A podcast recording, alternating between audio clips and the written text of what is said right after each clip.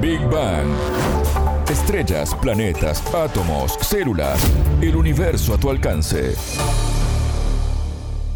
Bienvenidos a Big Bang, el programa de Sputnik. Soy Alejandra Patrón y los saludo desde Montevideo. Ya está con nosotros Anabela Aparicio. Anabela, ¿cómo estás? Bienvenida. Muy bien, Ale, gracias. Hoy dialogamos con una infectóloga que nos explicó qué es la viruela del mono. En Big Bang. Temas, preguntas, expertos. Para entender el cosmos, para entender la vida, para entender nuestro planeta.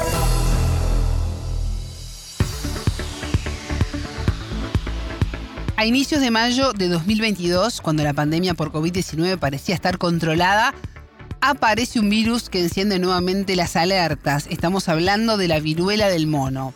El primer caso se detectó el 7 de mayo en Reino Unido. Se trataba de un residente británico que comenzó a tener síntomas tras volver de un viaje por Nigeria. En este país africano la enfermedad actualmente es endémica. Este caso fue tomado como caso cero y el fantasma de una nueva pandemia empezó a sobrevolar en nuestras mentes otra vez, ¿no? Salimos de una y nos metemos de otra. ¿De qué se trata esto, Nabela? Bueno, este virus no es nuevo, Ale. Se detectó por primera vez en la década del 50 y para conocer más detalles sobre este tema hablamos con la infectóloga chilena Claudia Cortés, que es profesora asociada de la Universidad de Chile y nos decía lo siguiente. Es una enfermedad que no es nueva, que se conoce desde hace ya varias décadas. Es un virus de la familia de los poxvirus y es de la misma familia que la viruela humana, aunque no es la misma enfermedad. Es una enfermedad que primariamente se encuentra en algunos animales, que pueden ser ratones, monos, ardillas, y que la transmisión principal es a través del contacto entre estos animales enfermos y el humano. Y es una enfermedad endémica en algunos países del centro de África. Parte primariamente como un cuadro febril, luego de tres o cuatro días de fiebre más o menos alta, con compromiso en estado general, dolor de cabeza, dolor de cuerpo, aparición de adenopatías, son ganglios inflamados en el cuello, en las axilas, en distintas partes del cuerpo, aparecen estas lesiones en la piel, este exantema, estos pequeños granitos que tienen distintas formas y van evolucionando en el tiempo y que parten siendo como con un relleno como agüita y posteriormente se vuelven pústulas, o sea, es decir, tienen pus y después se descostran y esta es como la, la marca más, es más característica de la viruela, estas lesiones en la piel que la tiene el 98-99% de las personas que tienen la viruela del mono. Ataca a cualquier persona que tenga contacto con el virus y lo que se ha visto en el brote actual es que el contacto ha sido eh, cuando hay contacto estrecho persona a persona, piel con piel, básicamente, y esto se da frecuentemente en el contexto de tener relaciones sexuales. No es una enfermedad de transmisión sexual per se, porque esa requiere una relación sexual en sí misma. Aquí lo que estamos hablando es que es el contacto estrecho de piel con piel, y eso puede ser entre hombres y mujeres, hombres con hombres, mujeres con mujeres, da lo mismo. También afecta a niños si es que el contacto de piel ha sido entre niños, por ejemplo. Así que no es una enfermedad que esté preferente en un grupo por sí mismo, sino que depende de las actividades que hagan esas personas. ¿Por qué se llama viruela del mono?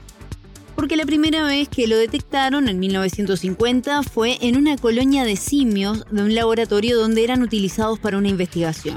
En 1970 se confirmó la transmisión de esta enfermedad a humanos por primera vez y una de las teorías es que la transmisión fue por comer animales infectados. ¿Debemos tener recaudos con los monos de los zoológicos? Que no deberían estar allí, ¿no? Pero bueno, ¿o las reservas de animales? No, para nada, Ale, porque también eso puede despertar cierto pánico con los monos que no tienen nada que ver.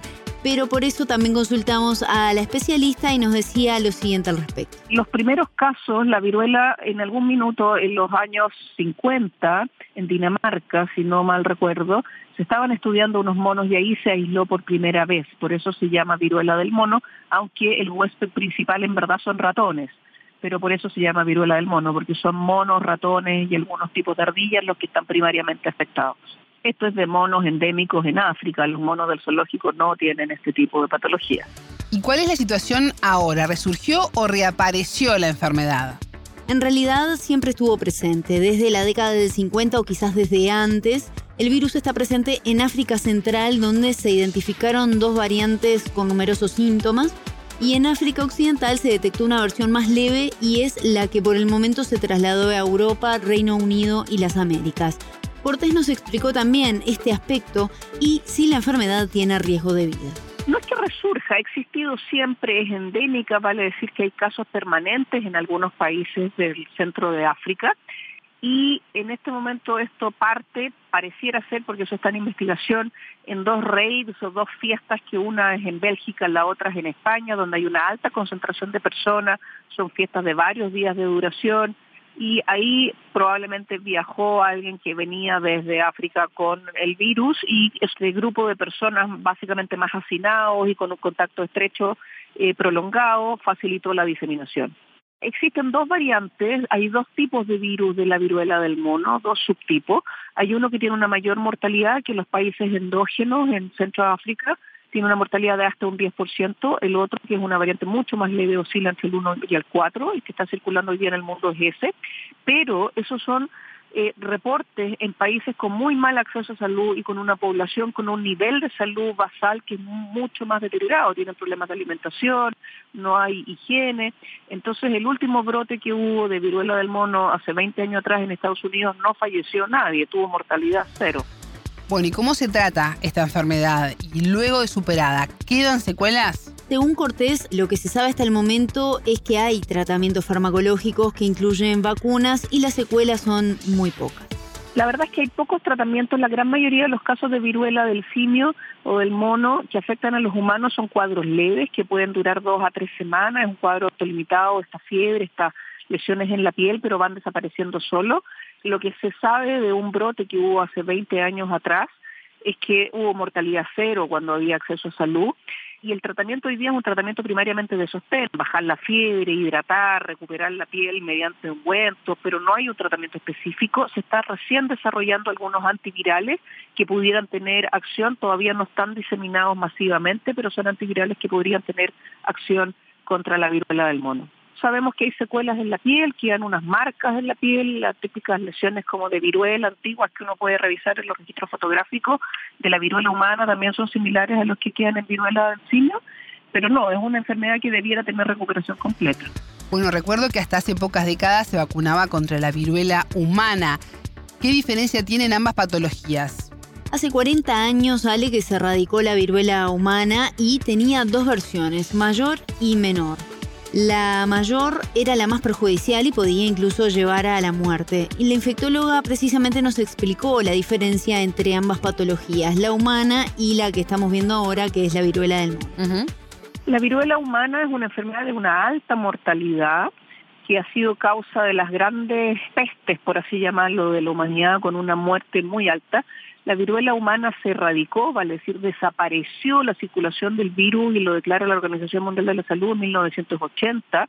Muchos países dejaron ya de vacunar, por ejemplo el caso de Chile en el año 80, porque los últimos casos eran más o menos del 50, en la región los últimos casos se reportan en Brasil en los años 60. Es una enfermedad, eh, si bien es el mismo virus, es el virus de la viruela humana es muchísimo más agresivo y con una mortalidad muchísimo más alta. En cambio, este otro virus, que es un virus diferente, que está adaptado para animales, ataca en forma secundaria y más leve al hombre. A diario estamos leyendo titulares sobre nuevos casos detectados en diferentes partes del mundo. ¿Cuál es la situación actual? Hay más de 90 casos confirmados en al menos 14 países en los que es atípica esta enfermedad. Por eso también preocupa o llama la atención o genera esta alerta. Si bien es una cifra baja, estamos hablando de 14 países, 90 casos, que son pocos pacientes relativamente. Una situación controlada hasta el momento.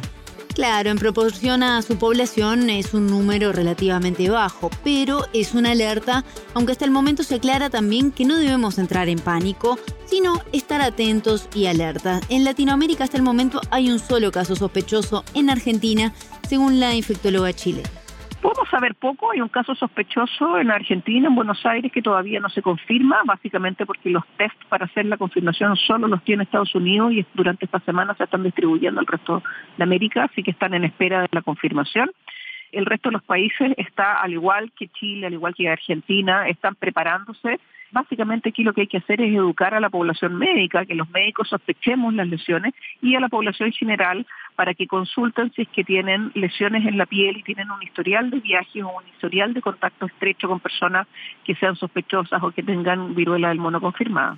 Pensaba cómo nos costó acostumbrarnos a los hisopados, ¿no? Por el COVID-19. ¿Cómo se hace una prueba para saber si tenemos la enfermedad? Bueno, tenemos que seguir acostumbrándonos a los hisopados. Cosas invasivas. Me agarro la nariz mientras digo esto. Ay, ay, ay. Sí, lamentablemente cada vez se está utilizando más esta técnica para detectar muchas enfermedades y es el caso también de la viruela del mono que se realiza tomando muestra de fluidos similar a la realizada para detectar COVID. El diagnóstico se analiza por una técnica eh, de PCR similar, es la misma técnica diagnóstica que para el COVID, pero se hace un estudio de la lesión en la piel, del líquido que emana de estos pequeños granos que hay en la piel, de estas pequeñas lesiones o levantadas, eso es lo que se estudia. Anabela, ¿y cuáles son las áreas o ambientes propicios a la aparición de este tipo de virus? El contacto estrecho con animales y condiciones de vida precarias son las principales potenciadoras, según nos explicó la infectóloga chilena, y bueno, también es una situación que se vive en África y por eso también no se ha podido erradicar de países de este continente la enfermedad. Pero escuchemos lo que nos decía la infectóloga al respecto. Básicamente cuando los seres humanos tienen bajos niveles de acceso a salud, tienen un nivel de acceso a atención de salud y un estándar de higiene bajo, las probabilidades de tener mayores enfermedades son más altas, sobre todo también cuando hay hacinamiento de personas, cuando hay problemas nutricionales. Y el otro punto muy importante es cuando el ser humano invade ciertas áreas que son primariamente de animales, por lo tanto le estamos quitando espacio a los animales, estamos teniendo un contacto muchísimo más estrecho que el que debiéramos, eso favorece la transmisión de ciertas enfermedades que son específicas de los animales y que puedan dar el salto y enfermar al hombre. Esto pasa en Asia, donde hay una convivencia muy estrecha con animales en general de gallinas, patos, animales de corral, o en África, donde los niveles de acceso a salud y de, de nutrición son bastante deficientes. Bueno, ver e informarse sobre todo esto genera también una sensación de cansancio, ¿no? Y esa duda de saber si tendremos que volver a confinarnos, ¿no? Un fantasma que nos sigue sobrevolando, que no se va del todo. ¿Cómo actuar ante esto, no? El temor de un nuevo virus, una posible nueva pandemia. Anabela, ¿cómo convivimos con esto? Es difícil, ¿no? Porque también cuando surgió hace algunos meses el tema de la hepatitis en niños, también tuvimos toda esa... Otra preocupación. Exactamente. Y bueno, algo interesante que nos resaltaba la infectóloga es que en realidad los virus siempre existieron. Son parte de la evolución humana. La diferencia es que hoy estamos más sensibles, primero por lo que vivimos en estos dos años, que recién estamos empezando a salir de alguna forma, y a su vez estamos más hiperconectados con la información de sabemos lo que ocurre en todo el mundo, pero además con la posibilidad de viajar a cualquier país. Y esto pone en riesgo el transportar diferentes tipos de virus, algo que quizás hace 20 años no ocurría con esta intensidad y no se repetía eh, con tan poca frecuencia de tiempo. Por lo tanto, debemos estar atentos y ser cuidadosos. Así lo explicó el infectólogo. La verdad es que siempre han existido brotes de enfermedades infecciosas, de eso es lo que vivimos los infectólogos, a lo que yo me dedico. Lo que pasa es que hoy día hay muchísimo más comunicación, más acceso a la comunicación global, hay muchos más viajes, por lo tanto, un brote que antes podía estar consignado a una pequeña aldea en África, hoy día rápidamente podría llegar a salir de ahí porque es muy fácil viajar y subirse un avión y cruzar el mundo. Eh, eso favorece la transmisión muy rápida de distintas enfermedades en todo el globo. Pero además, después de dos años y medio de pandemia de COVID, estamos todos mucho más sensibilizados a la existencia de enfermedades infecciosas, pero existen cientos de ellas todo el tiempo. Es parte de la evolución natural, es parte de lo que siempre ha habido. Lo que pasa es que ahora la opinión pública está mucho más pendiente La Organización Mundial de la Salud acuña un concepto que se llama One Health o una salud y que aquí tenemos que preocuparnos de la salud no solo del ser humano, sino que de los animales y del medio ambiente. El uso de antibióticos masivos en la agroindustria va a generar resistencia de antibióticos para el hombre. Allí somos una unidad planeta Tierra, efectivamente. Escuchábamos a la infectóloga chilena Claudia Cortés, profesora asociada de la Universidad de Chile, quien nos explicó detalles sobre la viruela del mono, cómo identificarla y prevenirla. Muchas gracias, Anabela. Con placer. Esto fue Big Bang.